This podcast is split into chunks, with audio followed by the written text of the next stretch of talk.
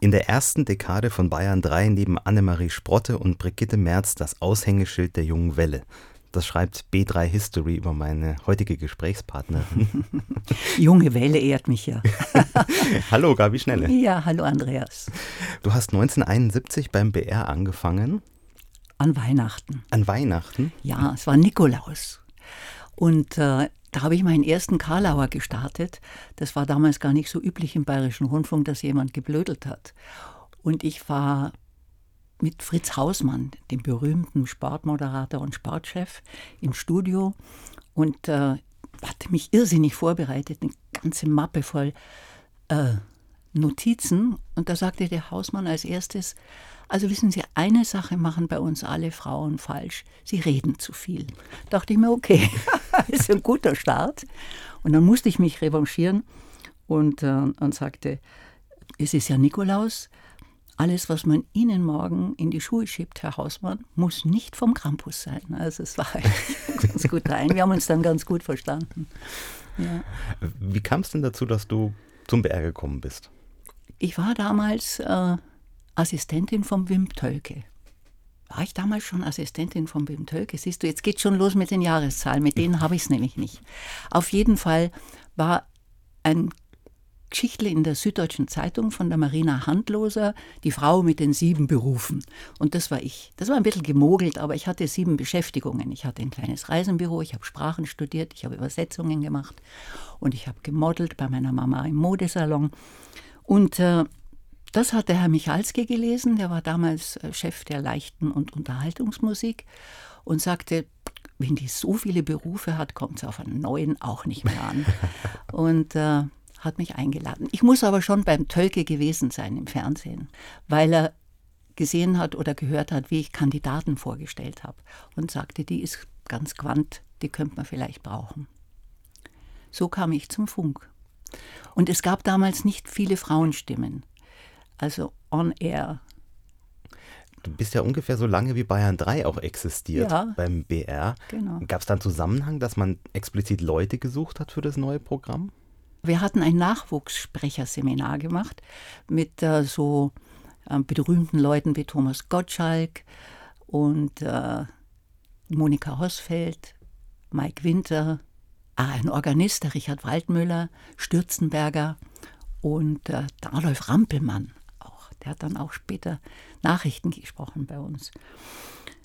Ja, und äh, aus diesem Nachwuchssprecherseminar äh, war es dann ein, vielleicht ein, ja, eine Selbstverständlichkeit, dass man da jemanden auch unterbringt bei Bayern 3. Was heißt denn Sprecherseminar? Was, was macht man da? Das kann man sich heute gar nicht mehr vorstellen, dass man das Sprechen lernt im Bayerischen Rundfunk. Entschuldigung. Doch, nein, wir haben richtig atmen gelernt, ja. Nicht nur vom Hals, sondern vom Bauch auch und aus den Lenden heraus. Und ähm, ich werde nie Dieter Traupe war damals der Chefsprecher, der hat wunderschön gesprochen, Pausen zu setzen, Satzbögen. Da gibt es eine nette Geschichte von Gottschalk.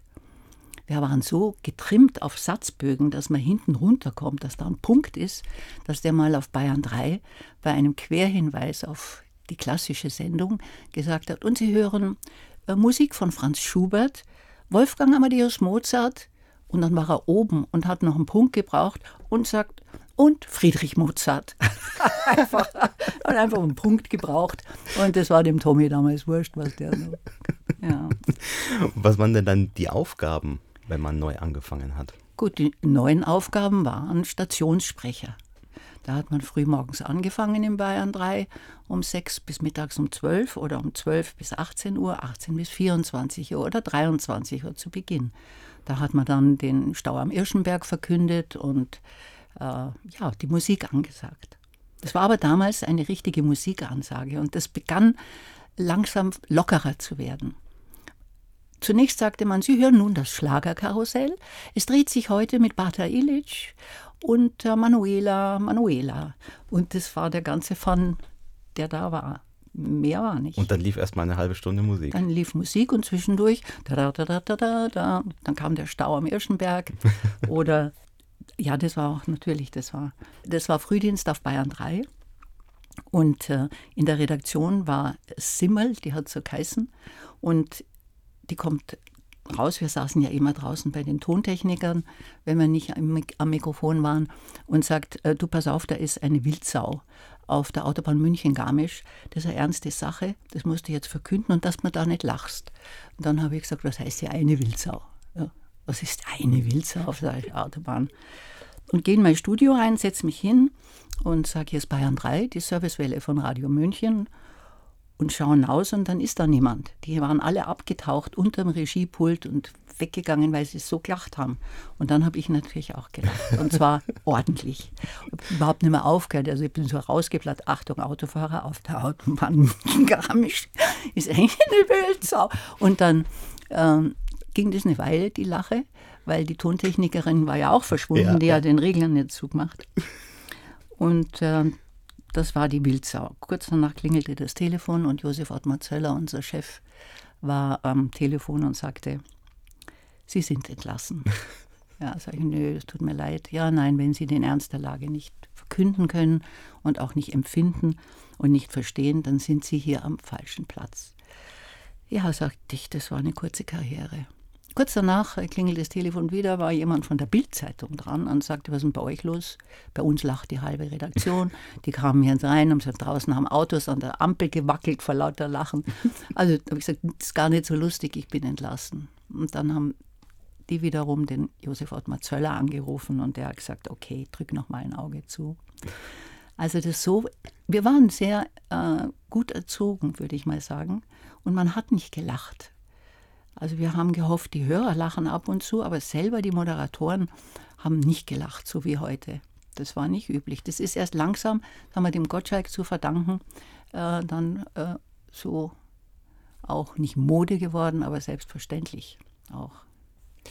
Aber jetzt so am Anfang in Bayern 3 hat sich da dann so mit der Zeit herauskristallisiert, was man gut kann und, und hat dann geschaut, okay, da wird man eingesetzt oder weil, mein, wie kommt man dann zu einer Sendung wie Gute Nacht, Freunde, die ja im ersten Programm war? Ähm, wie, hat, wie, wie war da der Weg? Gegendert. es war einfach eine Genderlücke. es gab zu wenig Frauen. Wirklich war Anfang der 70er, das kann man sich schon noch vorstellen. Aber es waren überall männliche Moderatoren. Im Musikjournal gab es keine Frau. Disc-Jockeys gab es auch die Julia Edenhofer. Aber sonst war da Sendepause. Und dann hieß es, Mensch Meier, wir müssen jetzt da auch eine Frau mal beschäftigen im Musikjournal. Wen nehmen wir denn da? Und ich war einfach immer da. Nehmen wir die Gabi, die ist schon da. Ja. Oder der Herr Michalski sagt, jetzt müsste mal der Herr Dieter Traube hat die Operette präsentiert.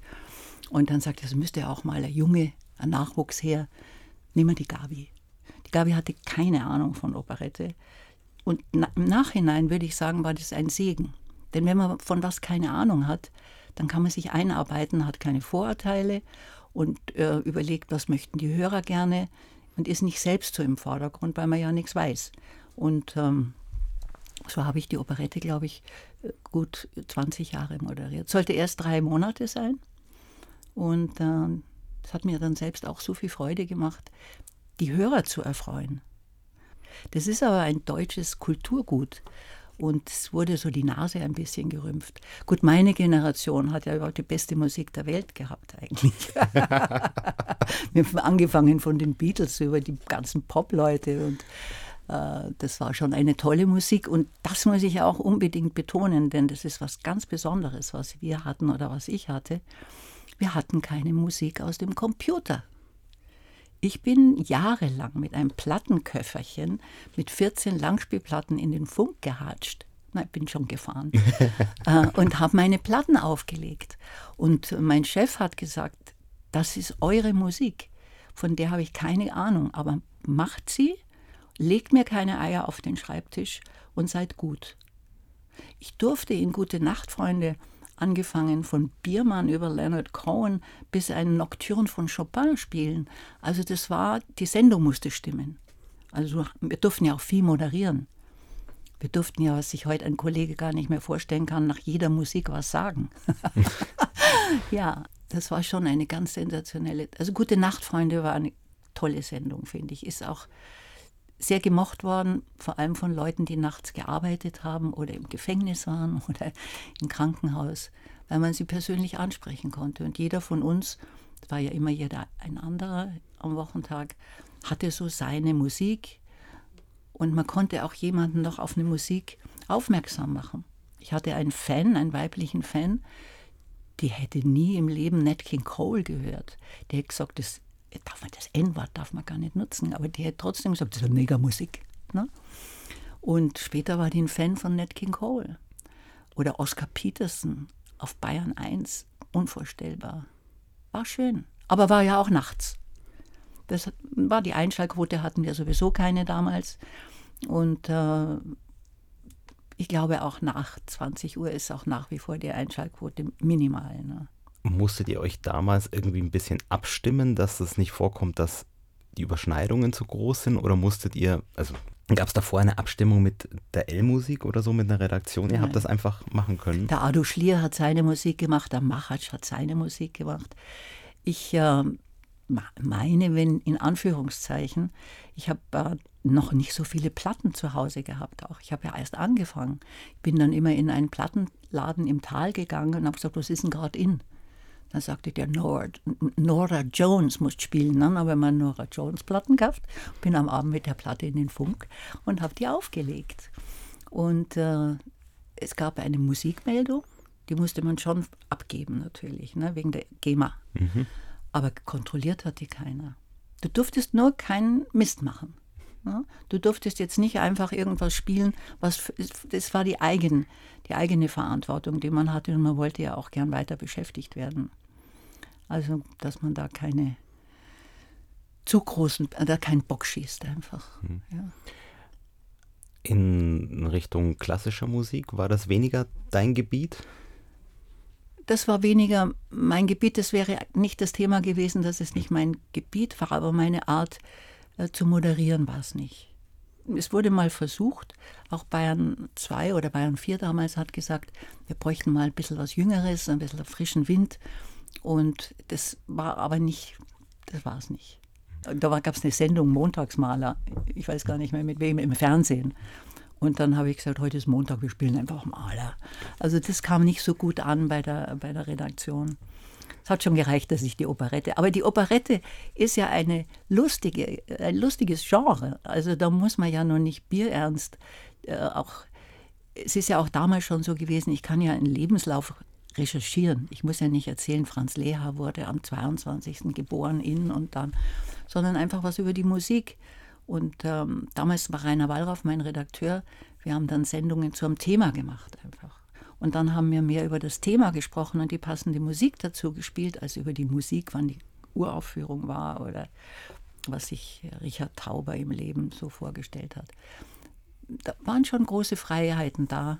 Aber es war immer in der Verantwortung der Redakteure oder ja, jetzt da Gute Nacht, Freunde, waren es die Moderatoren.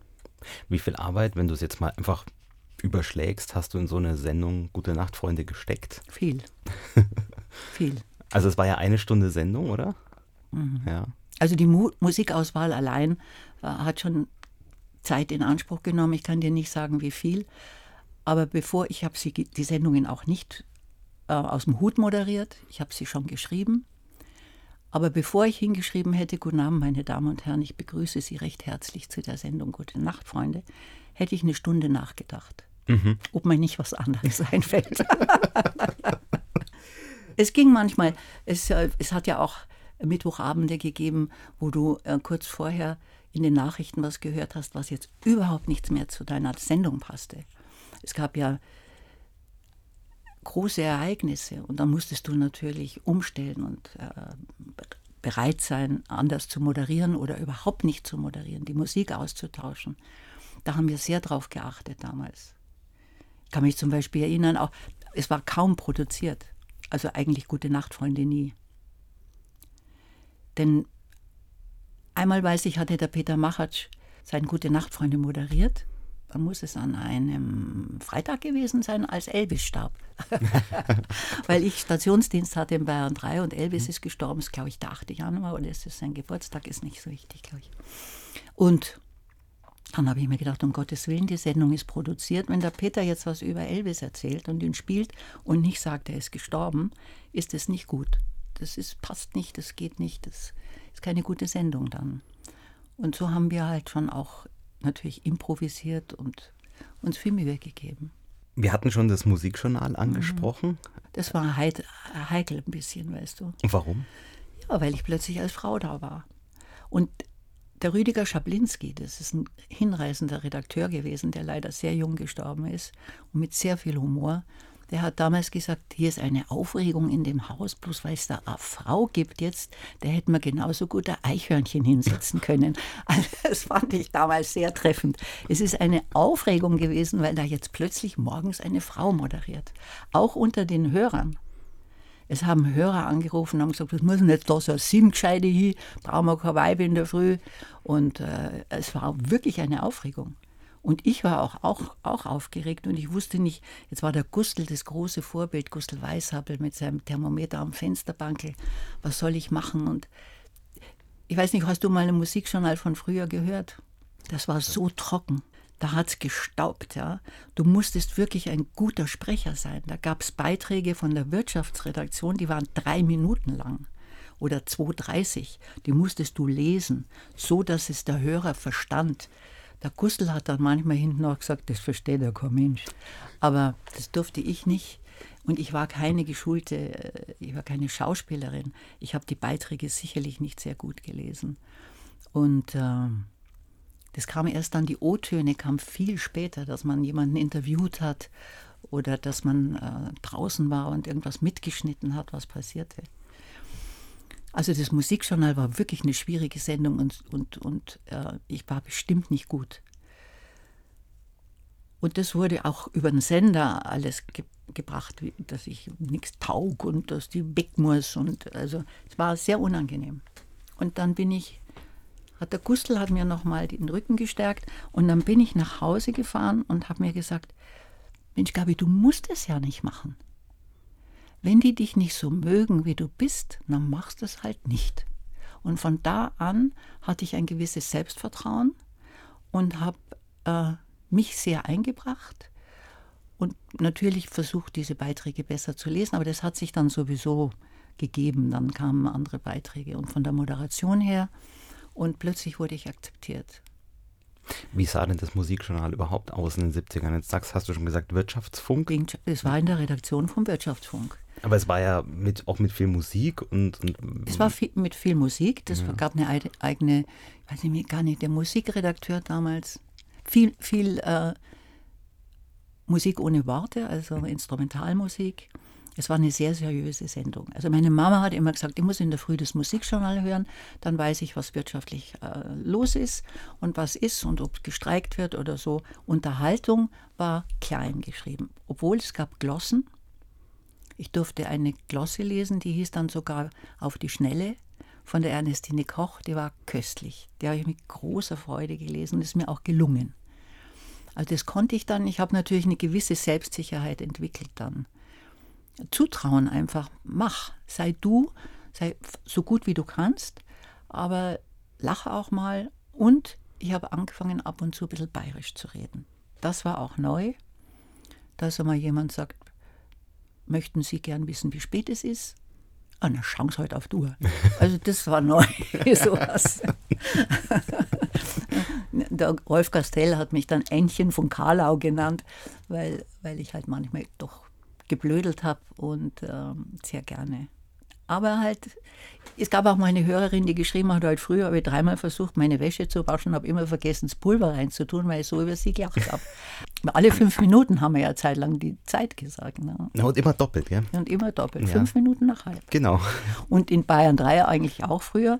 Und dann konnte es da mal passieren, dass da war kein Licht im Studio, dass du in der Früh einfach gesagt hast, jetzt ist auch schon 19.05 Uhr. weil man so müde war. In der Zeit während des Musikjournals und auch Gute Nacht Freunde, gab es dann da auch immer noch Bayern 3 Dienste? Oder war das dann schon konzentriert auf, auf diese Sendungen? Während des Musikjournals gab es noch Bayern 3 Dienste. Und ich kann mich gut erinnern, dass der Kollege Günther Jauch sich da mal beschwert hat, dass er sagt, äh, das ist jetzt eine Stimme aus Bayern 1, aus dem Musikjournal, die bräuchten wir eigentlich hier dann nicht äh, zu hören auch. Das bringt nur Unruhe oder Konfusion oder er hat sich damals sehr vorsichtig ausgedrückt. Auf jeden Fall habe ich es über kurz oder lang dann einfach auch aufgegeben. 1972, also kurz nachdem du zum BR gekommen mhm. bist, ähm, waren die Olympischen Spiele in München. Mhm.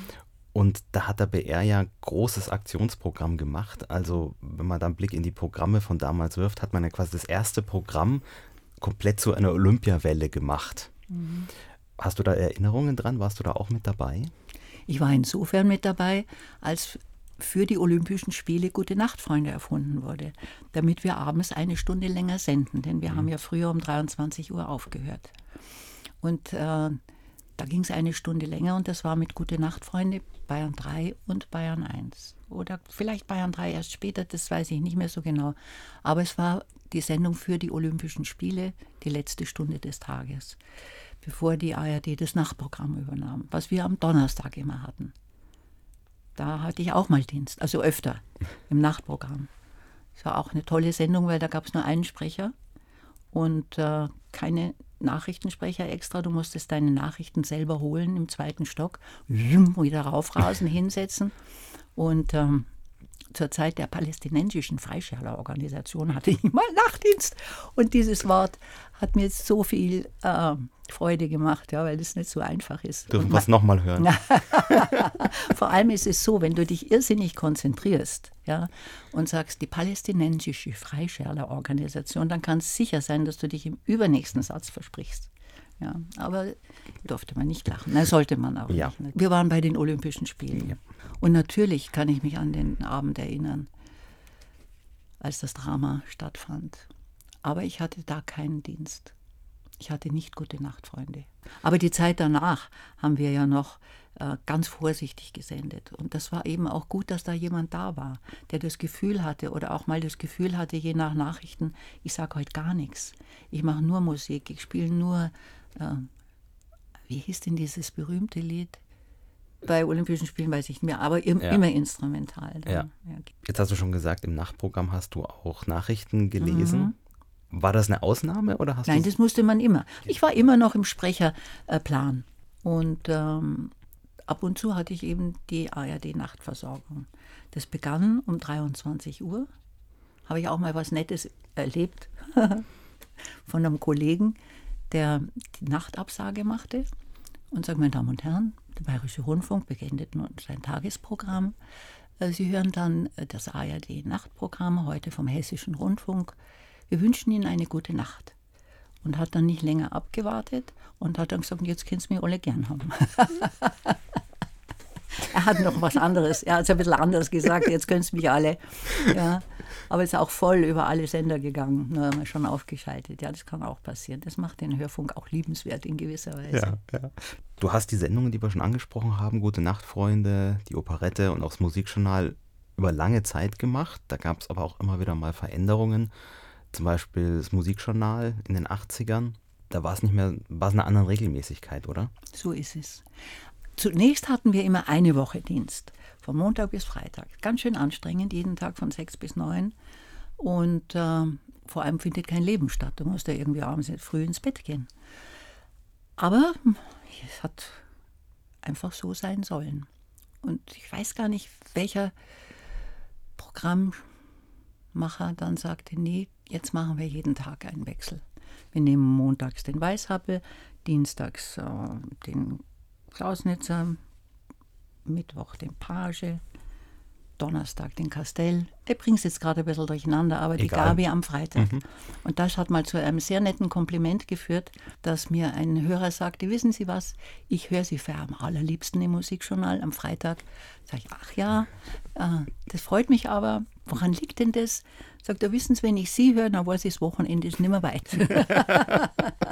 Aber das ist doch auch schön. Ja, ist nett.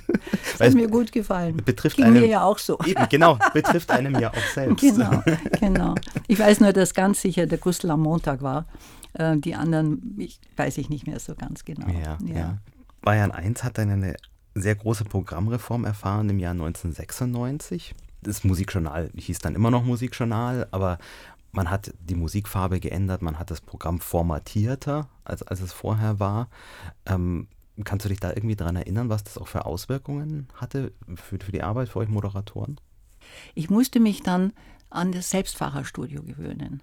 Und ähm, das hat mir sehr leid getan, persönlich, weil ich die Arbeit der Tontechnikerinnen und Tontechniker sehr geschätzt habe und weil ich mich sehr gerne auf meine Arbeit konzentriert habe und nicht gleichzeitig Musik fahren, Interviews im linken Ohr an Harry Valerien, im rechten äh, äh, Howard Carpendale und selber sollst du über irgendwas sprechen. Das hat mich, dazu war ich dann schon zu alt. Nein, ich war nicht zu alt. Aber es, es, hat, es war sehr anstrengend viel anstrengender als vorher. Hattest du denn, ich sage jetzt mal, Probleme als Selbstfahrerin, ähm, dann auf den Computer umzusteigen, dass man Musik nur noch aus, aus PC und alles andere gemacht hat? Natürlich, aber nur persönliche. Ja. Weil es mir nicht mehr so gut gefallen hat. Weil man nichts mehr in der Hand hat? Du hast nichts mehr in der Hand. Du konntest ja ganz zu Beginn war ja, wurde morgens ein Wagerl ins Sendekomplex gefahren, da waren die ganzen Bänder, Tonbänder des Tages drinnen und dann konnte man schon einmal das übernächste nehmen oder eins mal runterschmeißen. Oder man konnte dem Ivan von Gezi, der Musikredakteur war, sagen, also weißt, gell, das spielen wir nicht mehr morgens oder das war jetzt nichts. Dann sagte der, ja, mach mal. Also man hatte viel mehr Freiheit. Heute gibt dir der Computer das vor. Ich weiß nicht, kann man was überspringen? Ich glaube nicht mal oder man kann vielleicht. Aber man ist nicht so dabei es war ja eine Kommunikation auch immer zwischen dem Tontechniker und dem Moderator. Wir haben natürlich auch viel geratscht. Du kannst allein nicht, wenn du im Studio bist. Ne? Wenn du nichts zu sagen hast, hast dein Studio verlassen, hast dich zur Tontechnik herausgesetzt, haben alles leiser gemacht und haben einfach geratscht. So ist mal zu einem tollen Anschluss gekommen, haben einen stummen Anschluss zwei verschiedene Sendungen gesendet. Der Programmdirektor ist narrisch geworden. Wir haben eine seriöse Sendung und den Kinderfunk dran gefahren. Also das muss toll geklungen. Wir haben es gar nicht gemerkt, weil wir waren in einer tiefen Unterhaltung über den Sinn des Lebens. ja. ähm, und ich glaube, dir ist auch mal was ganz Schlimmes passiert beim Selbstfahren. Ja. Gar nichts nämlich. Ja. Ich hatte Spätdienst von 20 Uhr und abends ist dann auch bisschen Ruhe im, im, Sendekomplex. Alle sind irgendwie mit sich selber beschäftigt. Die Redaktion ist ganz klein besetzt. Und ich komme äh, ins Studio, alles war wunderbar. Ich sage, guten Abend, meine Damen und Herren. Und passend zu dieser Begrüßung Howard Carpendale, hello again. Und es kommt nichts. Ich denke mir, sehe nichts, fährt nichts los, keine Musik. Sage ich, ja, aber Howard Carpendale ist auch nicht immer gut drauf. Aber wir haben ja nicht nur ihn heute im Programm. Also schauen wir mal, was wir für nächste Musik haben. Äh, ganz bezaubernd. Und dann ging einfach überhaupt nichts. Die ganze Musik ging nicht. Ja, dachte ich mir, was mache ich jetzt? Ich hatte zwar, ich bin damals immer mit dem Schulranzen äh, reingekommen, da waren meine letzten paar Schallplatten drin. Ich durfte nämlich zwischen elf und zwölf sentimentalerweise noch fünf Free Picks, hieß es damals, Musik vorstellen, die ich ausgesucht habe. Und da war die neue Platte von Nora Jones dabei und ein bisschen was. Dann sage ich, ah, macht nichts, liebe Hörer, ich habe ja meine Schallplatten dabei. Ich schmeiß mal schnell den Plattenspieler an und dann hören Sie um 20.10 Uhr, ah ja, es ist schon 20.12 Uhr, auch mal Nora Jones. Das ist eine ganz wunderbare Künstlerin und wenn Sie ein bisschen Geduld haben, bleiben Sie dran. Ich bin ja gleich, ich muss nur den Plattenspieler anmachen mach den Plattenspieler. Es ging nichts, es ging gar nichts, nur mein Mikrofon. Dann äh, hatte ich schon ein bisschen Wasser in den Schuhen, ja, und sagte, was mache ich jetzt mit Ihnen? Liebe Hörer, ich musste früher öfter mal nachsitzen. Und da habe ich äh, Ringelnatz-Gedichte auswendig gelernt. Sie kennen doch Ringelnatz. Also ich erzähle Ihnen mal eins, was ich besonders gern mag. Es war einmal eine Schnupftabakdose, die hatte Friedrich der Große sich selbst geschnitzt aus Nussbaumholz. Und darauf war sie natürlich stolz. Da kam ein Holzwurm gekrochen, der hatte Nussbaum gerochen und die Dose erzählte ihm lang und breit von Friedrich dem Großen und seiner Zeit. Sie nannte den alten Fritz generös. Da wurde der Holzwurm sichtlich nervös und er sagte, indem er zu bohren begann, Was geht mich Friedrich der Große an? Und ich dachte, lieber Gott, wie, was mache ich denn jetzt? Ist, irgendwann muss doch jemand mal hören, dass hier nichts ist. Kein Mensch, nichts kam. Der nächste Ringelnatz kam. Und dann plötzlich den Gang entlang ein Kollege aus der Tontechnik Und er guckte und winkte so und dachte ich mir, der hat auch keine Ahnung, was hier los ist. Und wenn ich jetzt, ich habe ihn dann gerufen über den Sender, den hat es gleich gerissen und sage, ich bin hier offline, kannst du bitte reinkommen und sei vorsichtig mit allem, was du sagst, wir sind live auf Sendung. und er kam dann rein und hat alles runtergefahren und äh, wieder hochgefahren und dann ging es. es hat ja niemand was gehört. Jeder hat nicht Radio gehört und nur die Hörer. Und die Reaktion der Hörer war reizend. Äh, da kamen dann die ersten E-Mails. Wir hätten ganz gerne noch ein paar Ringelnatz und wie ist denn das ausgegangen? Und ich war nicht so sicher, dass das alles in Ordnung war, was ich da gemacht habe und habe den Kollegen gebeten, von der Tontechnik mir einen Mitschnitt zu machen und habe mir gedacht, das höre ich mir zu Hause an. Und wenn das bescheuert war, höre ich morgen auf. Am nächsten Tag hat natürlich das halbe Haus über dieses Ereignis gelacht, diskutiert und gesprochen, hat gesagt, wir müssen was ändern. Die Sendung muss gehört werden, die muss noch gehört werden, die kann man nicht einfach leise machen. Irgendjemand muss noch hören, was da passiert. Und äh, niemand hat gesagt, dass das bescheuert war. Es war einfach irgendwie nett. Man hat so gedacht, die arme Sau.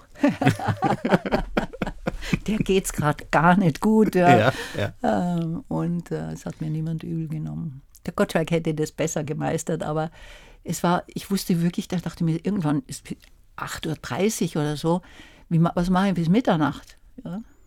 Irgendjemand muss mich doch mal erlösen. ja, war schön. 2005 hattest du deine letzte Sendung ja. beim BR. Mhm, gute Nacht, Freunde. Warum kam der Abschied? ich wollte gern mit meinem Mann noch ein bisschen was anderes erleben, als Mittwochabends in den Sender zu gehen, Donnerstagabend und Freitag früh und Samstag vielleicht. Er hatte früher auch aufgehört zu arbeiten, er ist Arzt und äh, war dann schon in München. Und dann haben wir gesagt, komm, jetzt packen wir es. Und schauen uns noch die Welt an und genießen die Zeit, die uns bleibt. Und haben es nie bereut. Und es ist ja auch so, stehen ja schon ein paar Schlange und sagen, hört ihr jetzt endlich einmal auf. Die Sendung hätte ich ja auch ganz gern. Nein, das ist nicht. Aber man kann schon gern, man möchte lieber vermisst werden, als dass jemand sagt, jetzt langt es dann, jetzt kann man die schnelle aber auch nicht mehr hören, oder? Vermisst du es denn trotzdem ein bisschen? Nein, ich vermisse es nicht. Mhm. Weil ich hatte eine wunderbare Zeit, ich habe sie immer noch. Und äh, nein, ich vermisse es nicht.